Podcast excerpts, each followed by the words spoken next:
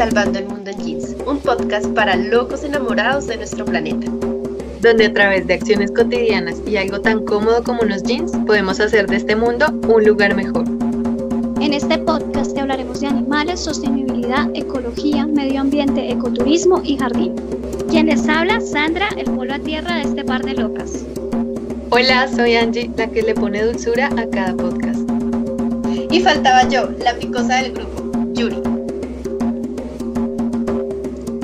Les damos la bienvenida a un episodio más del podcast. Esperamos que lo disfruten al máximo, que se diviertan y sobre todo que aprendan un montón. Antes de contarles de qué trata nuestro podcast de hoy, quiero invitarlos a visitar nuestras redes sociales. En Facebook y en Instagram nos van a encontrar como Salvando el Mundo en Jeans. Y en Twitter pueden buscarnos como Salvando en Jeans. Próximamente tendremos nuestro blog y nuestro canal de YouTube. Hoy vamos a hablar de una sustancia líquida, sin olor, sin color, sin sabor que se encuentra en toda nuestra naturaleza. Es un elemento muy vital para nuestro planeta y para los diferentes ecosistemas que lo componen. Es fundamental para el sostenimiento y la reproducción de la vida en el planeta. Indispensable para la salud, los alimentos, la energía y el buen funcionamiento de la naturaleza, sin el que literalmente no habría vida. Ya saben más o menos de qué vamos a hablar. ¿Tienen alguna idea? Piensen, piensen qué puede ser, qué puede ser. No sé, eh, ¿puedo decir marcas patrocinadoras? no, Hoy vamos a hablar del agua.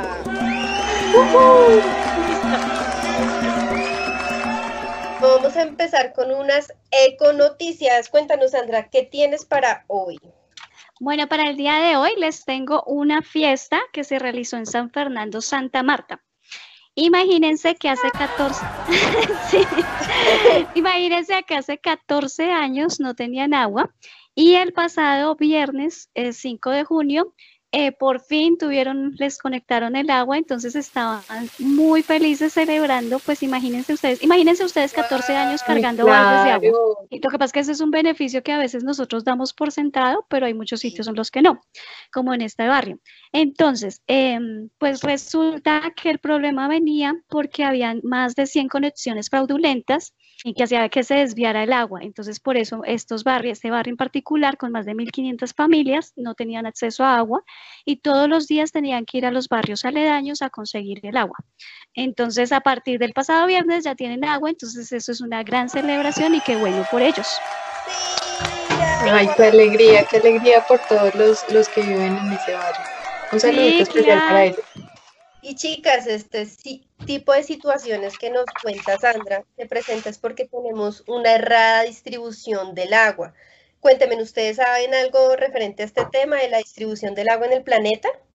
Sí, Yuri, el agua es el componente que aparece con mayor abundancia, teniendo una distribución del 71% sobre la corteza terrestre. Es mucho, ¿no? Claro, es, sí, es muy similar al porcentaje en el cuerpo humano, ¿cierto? Es cierto. Y precisamente es por eso que le llaman el planeta azul.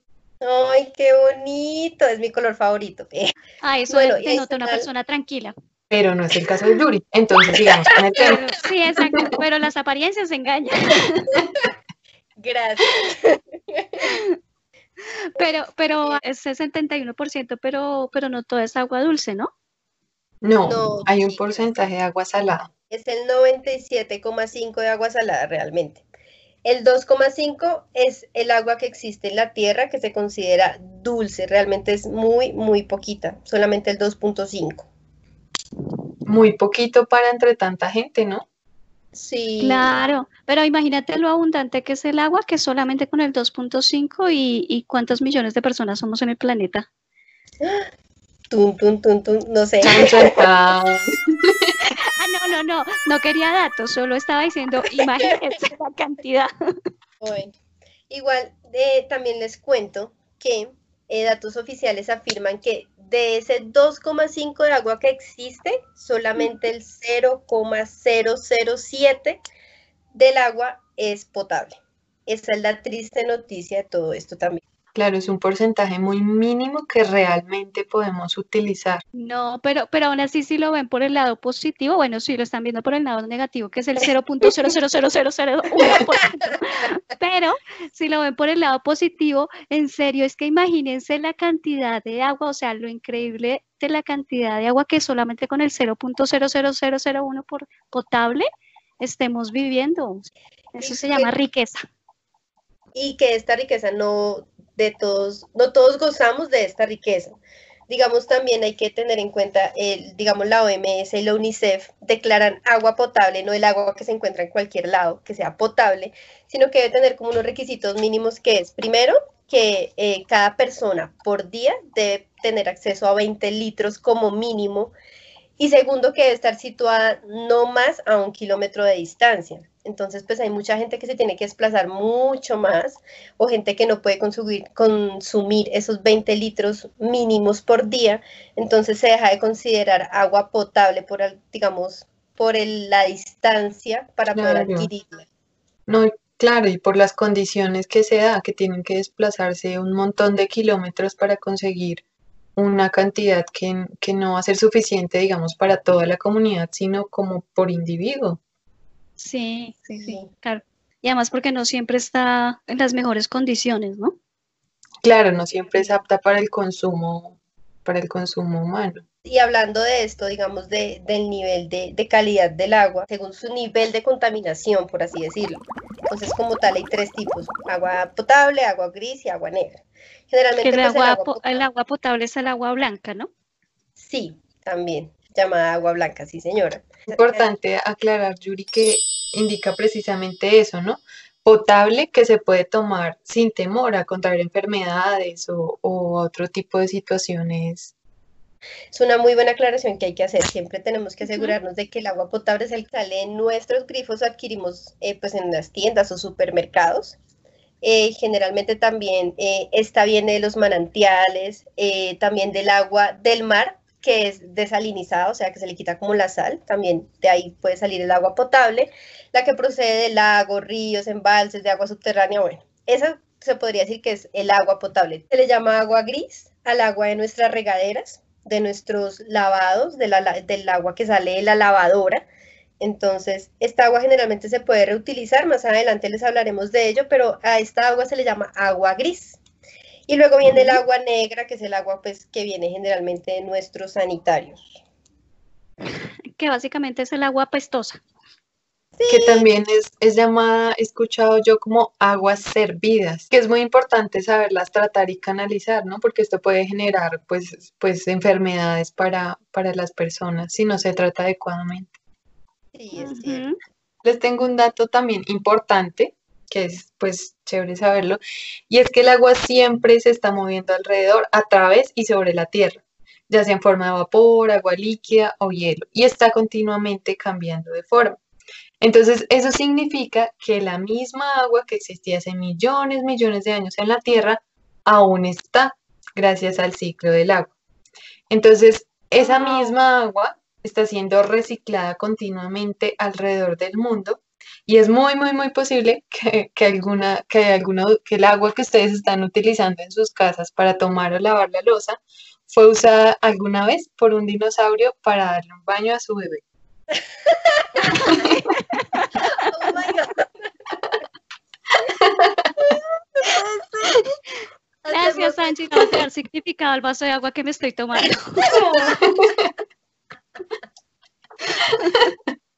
Claro, con esto se bañó un hocico bebé, el, el hocico un bebé dinosaurio. Y por esos comentarios es que tú eres la parte tierna de este podcast.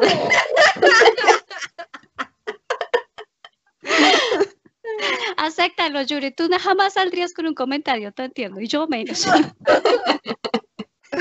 Les voy a contar sobre los beneficios del agua en el cuerpo. Entonces, para que lo tengan muy en cuenta. ¿Qué beneficios tengo yo por tomar agua? Entonces, ah. te alivia la fatiga. ¡Oh! El cuerpo lo utiliza para eliminar, para eliminar todas las toxinas. Segundo, eh, te evita el dolor de cabeza porque es la principal razón de los dolores de cabeza y las migrañas es la deshidratación. Entonces, si estás bien hidratadita, no te va a doler tanto la cabeza. ¿Ya Ay, tomaron sí, agua? Sí, te apoyo porque yo sí he sufrido de, de dolor de cabeza por deshidratación. ¿Qué más beneficios? Eh, el siguiente, ayuda a la digestión y evita el estreñimiento. Entonces, cuando bebemos suficiente agua, se aumenta el metabolismo, pues todo este proceso, y los alimentos que consumimos se descomponen apropiadamente. Ujú. Con razón, esas ganas de entrar al baño cada vez que uno toma agua. Muy bien, No, porque, Yuri, eh, Yuri, me he todo comprobado. básica, Eso es, no, anatomía básica dice que estás hablando de otro conducto. Ah, perdón. No, y que ayuda un montón, Sandra. Por ejemplo, cuando a mí me duele la barriguita o, o alguien me dice cómo me duele la barriga o el estómago, yo le digo toma agua tibia o agua tibia con canela y eso ayuda y alivia un montón. Uy, De hecho, sí, el agua sola por sí, por sí sola ayuda un montón. Ajá, sí, es cierto, súper recomendado. Listo, a tomar agua, niñas, a tomar agua juiciosa. Bueno, y el último punto para Yuri, ayuda a mantener la belleza de la piel, esa piel tan bonita. Eh, no, sé cómo tomar ese comentario. El comentario viene porque Yuri es la única que tiene pequitas de nosotras, entonces es por eso, creo. Sí, cosas, sí, es verdad. Bastante, por todo el cuerpo. Uy, Sí, hasta exacto. ya no estamos hablando de la cara. Ok, cambiando de tema. Mira, Yuri, No, el agua. Perdón, estamos hablando del agua. voy a hacer uso de, de mi introducción de que la que pone orden y voy a decir, pónganse serios, ¿sí? Y decirles lo siguiente, y es que también otro beneficio que trae el agua es para las emociones. Antiguamente, pues desde hace muchos tiempos, todos nuestros ancestros sabían que el agua ayudaba mucho a, mm, como a calmarnos, a eliminar el estrés, la ansiedad. Entonces, eh, no, so- no es solamente tomándolo, sino de pronto si podemos ir al mar, a un lago, a un río o simplemente con una pecerita en la casa, nos ayuda a equilibrarnos emocionalmente. Ay, qué lindo. Sí, Sí, Pues eso es que- lindo. Miren que cuando yo fui al mar, eh, En esa época que podíamos salir, ¿quieres decir? en aquella época, aquellos tiempos donde podíamos viajar con Sí, porque, porque para futuros suscriptores esto lo estamos grabando cuando todavía estamos en cuarentena. Cuando fui al mar, eh, bueno, había una parte donde el mar era como en bastante movimiento, en constante movimiento, así muchísimo, y pues yo entraba a la agüita como normal, con, con más tranquilidad, pero luego fui a un lugar donde el agua era muy, pero muy, pero muy tranquila, muy quietecita y a la vez un poco turbia, y me daba como mucho miedo ya meterme como un poquito más allá y solo metía como los pies hasta la rodilla porque me daba como temor esa agua tan tranquila. No, a mí sí por el contrario, me relaja un montón sentarme al frente de la playa y mirar como las olas, Uy, sí. Me- me y ver cómo pasa el tiempo. el tiempo, el atardecer, es uno de mis planes favoritos. Hasta Cuando que alguien llega y te dice, oiga, se le está yendo el avión. Ah, Sí, como que van a cerrar el aeropuerto. No, pero ya que estamos, sí, ya que estamos en experiencias de mar, también para que nuestros oyentes, eh, si quieren comentarnos en las redes sociales sus experiencias en el agua, eh, miren que también, por ejemplo, hay, pues voy a contarles algo muy íntimo, ah, mi momento más perfecto en el mundo. Cuando yo estoy en el mar, que se han visto que el mar se está moviendo como en la parte de arriba se mueve y uno flota así como que se mueve al ritmo del, del agua. Y hay un momento en que, te, que el agua te tapa los oídos, no sé qué tan bueno sea. Nos puede llamar un médico y decirnos, es terrible lo que usted está haciendo. Pero hay un momento en que te tapa los oídos y no escuchas nada y solamente estás como en movimiento con el agua y te sientes uno con el agua. Ay, a mí me parece tan mágico eso. O sea, yo me meto al agua solamente por eso. Es hermoso. Te fusionas con el mar y después con la arena. Sí, no, además porque dicen que, que en realidad el agua tiene un, un simbolismo muy, agre- muy, ¿cómo se llama eso? Como muy, ay, como cuando se junta, ay, ¿cómo se dice eso? Cuando se rejunta. Perdón, otra vez. Cuando se dice rejunta. Porque dice que tiene un simbolismo muy asociado con, con, la, con la época en la que tú estabas en el vientre de tu mami, que todo era agua. Entonces es Ah, un qué momento bonito. muy de fusión con el universo, así muy... oh. Uh, Uy, uy, rótela. Entonces yo creo que es por eso. A pesar de que yo no sé nadar, yo siempre me meto al agua por eso. Cuando ya el universo me está diciendo el secreto de la felicidad es, es, es, tiene una ola y... Bueno, después de haber escuchado nuestras experiencias en el mar, nos gustaría que ustedes nos cuenten sobre las suyas en nuestras redes sociales. Entonces, anímanse y escriban. Escríbanos. Ahora, chicas, me parece súper importante hacer una reflexión sobre el agua, ya que muchos y muchas de nosotras imaginamos que es un recurso finito y limitado, que era lo que mencionábamos hace un momento, y pues no es tan así. Tener agua, y más aún tener agua mediante un sistema de canalización, es un verdadero privilegio. Es un lujo ir a un grifo, abrirlo y obtener agua de inmediato. Una acción que ya es normal para una gran cantidad de personas, sin saber que 3 de cada 10 personas en el mundo carecen del acceso al agua potable en sus hogares. Y esto a pesar de que el acceso al agua fue declarado en el 2015 por la ONU como un derecho humano. No, y además, ¿sabes por qué también, Angie? Porque el problema está mucho más cerca de lo que creemos. Entonces, incluso en, en regiones como Latinoamérica, que es que tenemos muchos ecosistemas, que tenemos el Amazonas, eh, imagínate que acá también, también hay problemas de escasez de agua. Entonces, por ejemplo, para citarles el ejemplo así más grande, digamos, más cercano también a, nosotros, que es a Colombia, eh, primero ubíquense en México. O sea, imagínense comiendo enchiladas en México. ¡Qué rico! sí, ya están ubicadas. Cojan un avión desde México hasta Panamá y se comen un sancocho panameño. ¡Ay, qué! Mm. ¿Listo? Entonces, eh, Sí, entonces para llegar de, México a, Panamá vamos a atravesar El Salvador, Guatemala, Honduras, Nicaragua y una parte de Costa Rica. Todo ese espacio, que es un espacio grandísimo, es lo que llama la FAO, que es la Organización de las Naciones Unidas para la Alimentación y la Agricultura, lo llama el corredor seco. Entonces, ¿por qué lo llaman el corredor seco? Porque cada año debido al cambio climático y a que el fenómeno del niño es cada vez más, más extremo, cada año se presentan sequías más y más y más extremas. Entonces, eh, estamos hablando de personas que viven en el campo y que ven morir a su ganado pues por, por el calor, que sus gallinas, sus vacas, todo se muere debido al calor y eso que nos genera. Nos genera además de, de, pues de pobreza para las familias en sí, que tienen que decidir entre si salvar a los animales y poner un parasol o algo para protegerlos o comer, o, o pues, o sea, pues quedan como a la deriva, ¿no? O sea, es que es súper difícil. fuerte, sí, una situación bastante delicada y bastante fuerte. Claro, y algo que vulnera mucho pues a las personas que viven ahí, y pobrecitos los animalitos. Sí, a mí me da mucha tristeza cuando está investigando eso pero, pero no además porque, porque significa que una gran parte de la población tiene que migrar a otras zonas y ustedes saben que la migración pues trae también muchos más problemas de pobreza, de desigualdad, muchas veces también viene acompañado de delincuencia, o sea, son muchos problemas sociales debido a eso. Entonces, es como también tomar la conciencia de que es que el problema no está ya lejos, sino que está mucho más cerca de lo que creemos. Sí, es muy cierto. Es muy cierto. Y ya que tú hablas del corredor seco, pues hay que también tener en cuenta que no solamente existen regiones muy secas y áridas, sino que también hay problemas no solamente de escasez, sino de abundancia de agua. Entonces, ¿de inundaciones?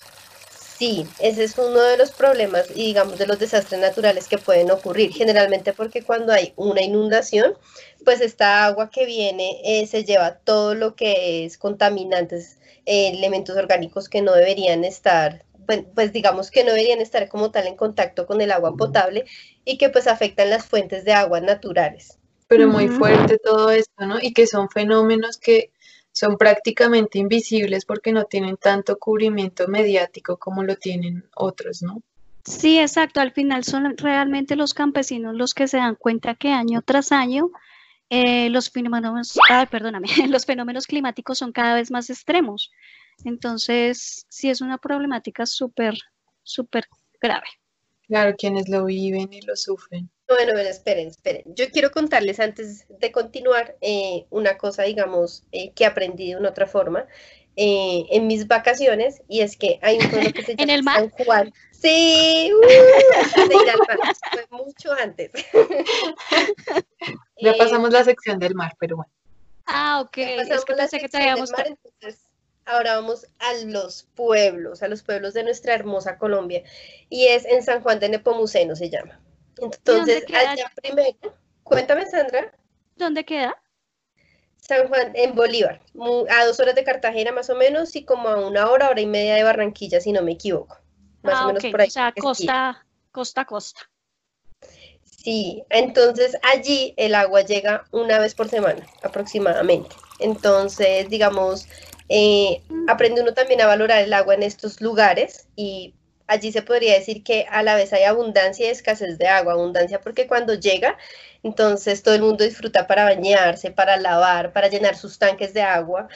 Pero a la vez hay escasez porque cuando no llega esta agua, digamos, semanal, eh, pues la gente empieza como a sufrir de esta deficiencia de este elemento tan esencial y pues generalmente pienso que en agua, en tierra caliente, eh, pues el agua para bañarse es muy importante, aparte de eso les da, le da- les da sed constantemente y pues la preparación de alimentos. Entonces, Ahí pues, se, ahí se da cuenta uno, Yuri, realmente como uno es de privilegiado, ¿no? Porque, pues, por ejemplo, tú vas, no sé, a sitios calientes, Cali, Cartagena, Santa Marta, y, y tú te estás bañando to- todo el tiempo. y llegas Uy, a Bogotá sí. igual todo el tiempo. Pero, pero claro, uno no está, o sea, uno está acostumbrado, tan acostumbrado que a veces no valora lo que ya tiene. Ay, bueno, yo también les quiero contar una anécdota. eh, y es que por cuestiones de trabajo, hace casi dos años, fui a, Puer- a Puerto Tejada, que es un municipio del Cauca, eh, con un clima aproximadamente de 22 grados, o sea, es caliente.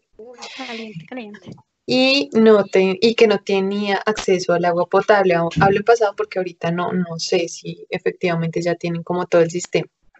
Bueno, ahí me tuve que hospedar en la casa de unas monjitas hermosas a las que aprecio un montón, a pesar de que hace mucho no hablo con ellas. Ajá. El caso es que yo siempre he vivido en lugares eh, con acceso fácil al agua y a la cantidad que necesito, pues afortunadamente, pero estando allá el acceso al agua era limitado por las razones que pues ya les comenté. Entonces, Sordora, que era la monjita que más estaba como al pendiente, porque fue quien me atendió muy, carillos- muy ca- cariñosamente, me, me daba un baldecito diario de agua para bañarme y en otro recipiente eh, un poquito de agua para lavarme los dientes. mm, Y eso fue muy impactante para mí porque tenía efectivamente que, que usar como esas dos eh, raciones al día para, para lo que necesitaba, estando acostumbrada pues a otro, a otra forma de hacerlo, ¿no? Pero Ajá. entonces a lo que voy es refiriéndome un poco a lo que hablaba al principio y es que para muchos de nosotros es normal, si necesitas bañarte, vas al baño, abres la ducha y listo, no te preocupas por la cantidad que gastaste o el grifo que abriste Ajá. para lavarte los dientes y sigue abierto, pero hay lugares donde se tiene que ser muy consciente del uso que le damos al agua para aprovechar al máximo la cantidad que tenemos porque no, no nos puede alcanzar. Ay, sí, me hiciste sentir muy culpable, Angie, con esa historia. Porque No, además que es muy tierno de parte de la monjita porque, porque aparte las personas que no tienen esos recursos, pues la comparten con mucho cariño, ¿no? O sea, Ay, sí. hay amor en cada gota de agua. Igual porque sabía que Angie tenía que bañarse, o si no, que se aguantara. No. O sea, así sería como leería Angie, pero No, pero Sordora era, era una de las personas con las que yo iba a trabajar, entonces por eso me proporcionaba como el, el baldecito de agua para bañar. ay, pero tan bonito. Sí, Bueno. sí, fue una experiencia muy bonita y que atesoro un montón porque son como esas situaciones las que te cambian un poquito el chip, ¿no? Y no digo que soy ahora súper consciente con el uso del agua porque eso es algo como que se aprende pues a medida, a medida de esas Sí, es cierto. experiencias. Pero Sí. uno sí se va dando cuenta de verdad de, de lo rico que uno es a, a nivel de recursos naturales. Claro. Es Sí, triste. Cuando está, en ese, cuando está en ese tipo de, digamos, de situaciones o lugares, sí, aprende uno a valorar mucho más lo que de pronto tiene en la ciudad. El no, el agua no solamente la usamos para nuestra limpieza, también la usamos para nuestra alimentación. Sí, así es. Sí, es que eso es precisamente, les iba a comentar, que es uno de los problemas también que nos enfrentamos respecto al agua. Y es que no solamente es que... Sandra?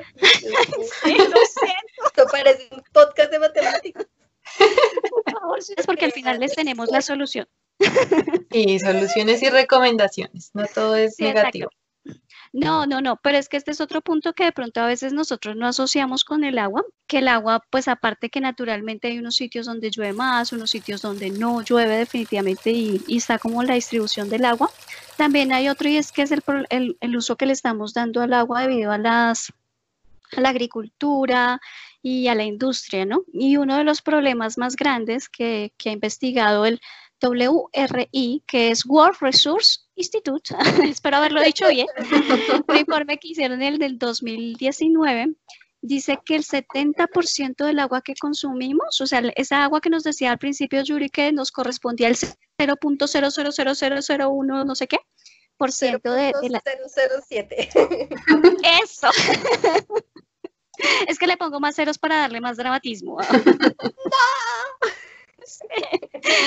De esa agua, el 70% se utiliza para irrigación de alimentos. O sea, es para regar todas las plantas y todas las cosechas que tenemos en el planeta. Pero además de ese 70%, el, solamente, el 12% se utiliza para cultivos, para alimento de ganado. Entonces es una cantidad enorme. Incluso el científico Sí, el científico que lideró ese, esa investigación dice que una de las posibles soluciones sea reducir el consumo de carne, que es algo que, sí o no, que eso no lo asociaríamos tanto con el agua. No, la verdad no. De primera Sí, yo también. Exacto, yo también dije, oh, benditas vacas están tomando todo el agua. ¡Oh, no!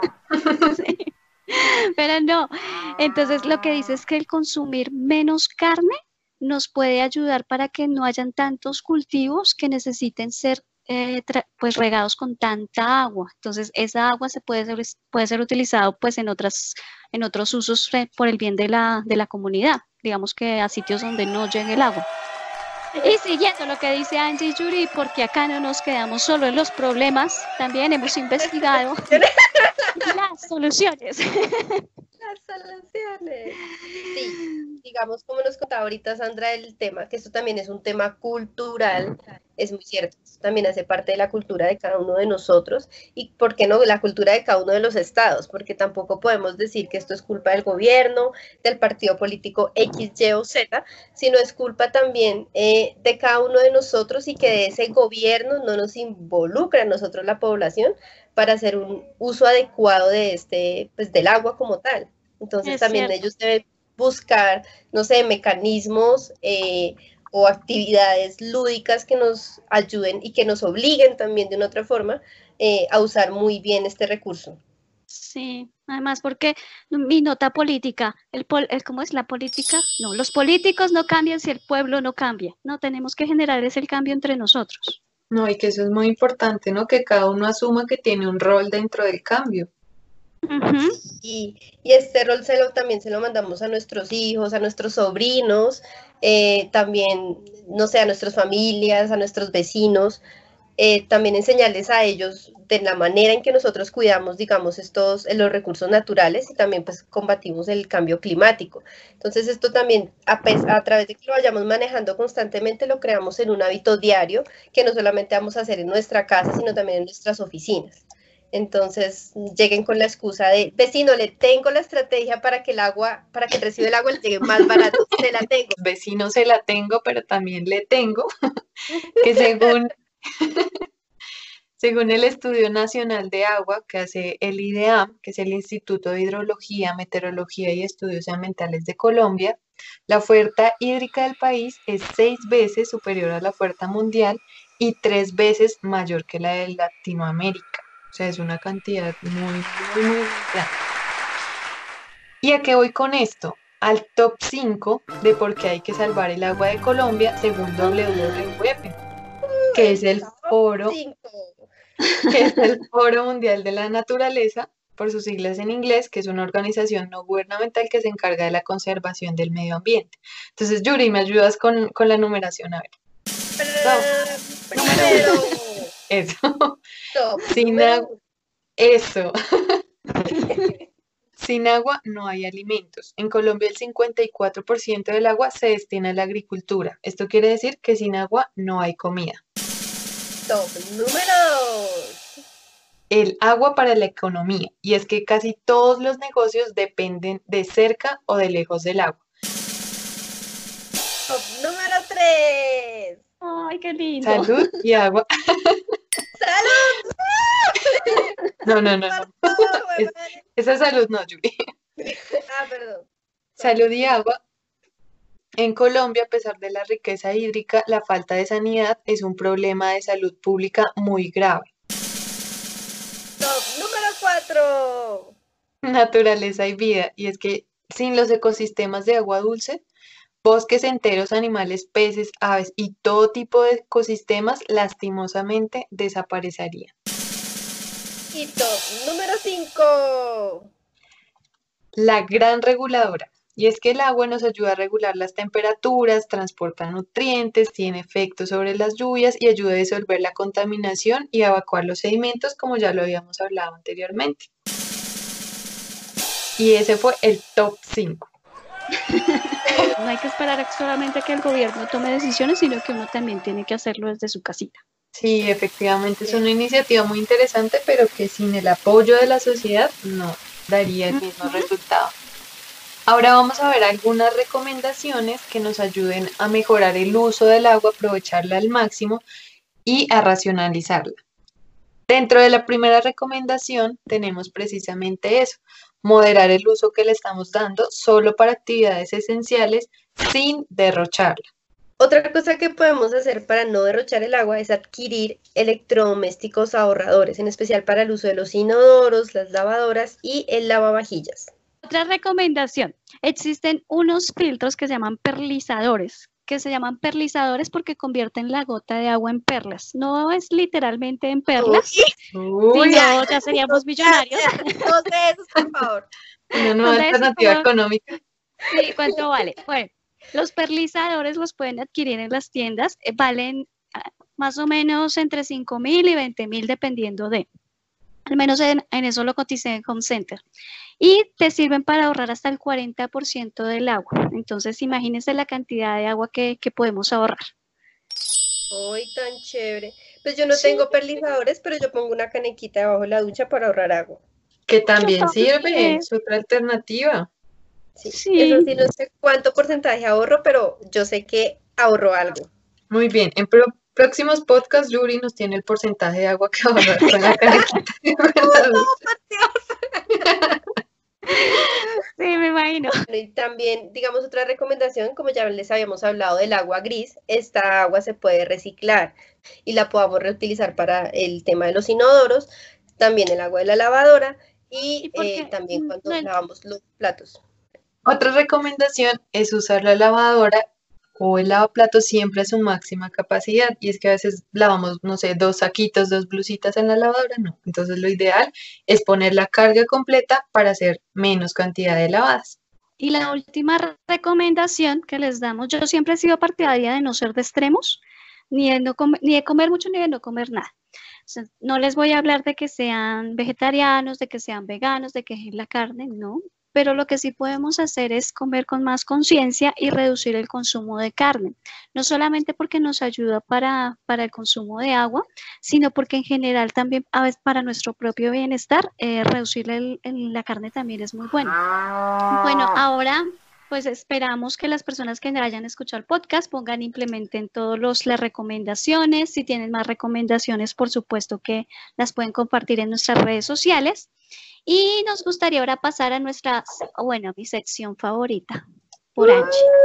Ponte tus jeans. Ponte tus jeans. Sí, nuestra sección de ecoturismo. ¿Qué nos tienes hoy, Angie?